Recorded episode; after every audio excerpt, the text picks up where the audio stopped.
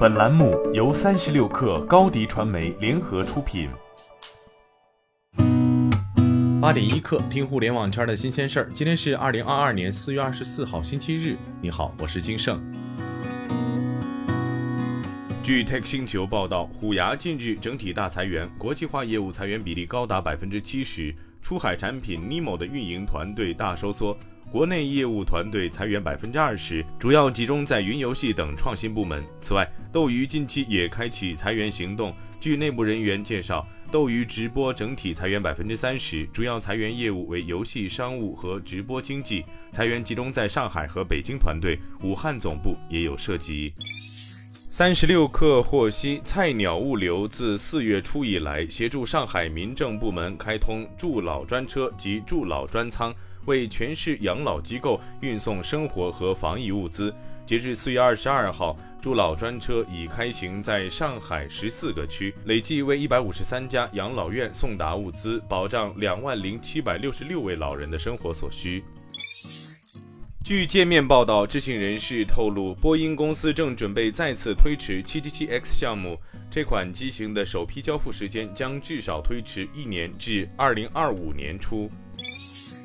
据人民日报报道，近日有传言称微信在写新代码做网络分割，让外地看不到上海的朋友圈。目前该传言已被证实为不实消息。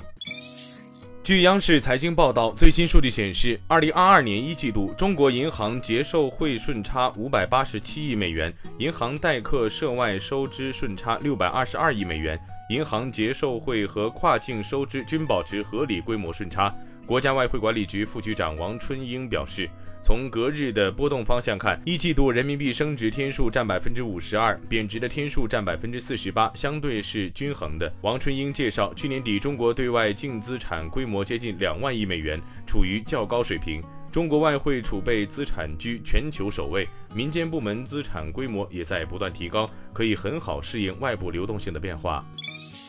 长安汽车在互动平台表示，汽车行业目前面临一些特定汽车电子元件的供应紧张，公司通过积极协调和不断努力，尽量保障市场需求。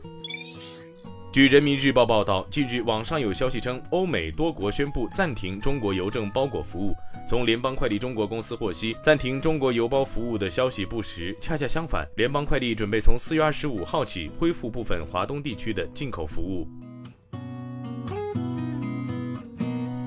今天咱们就先聊到这儿，我是金盛八点一刻，咱们明天见。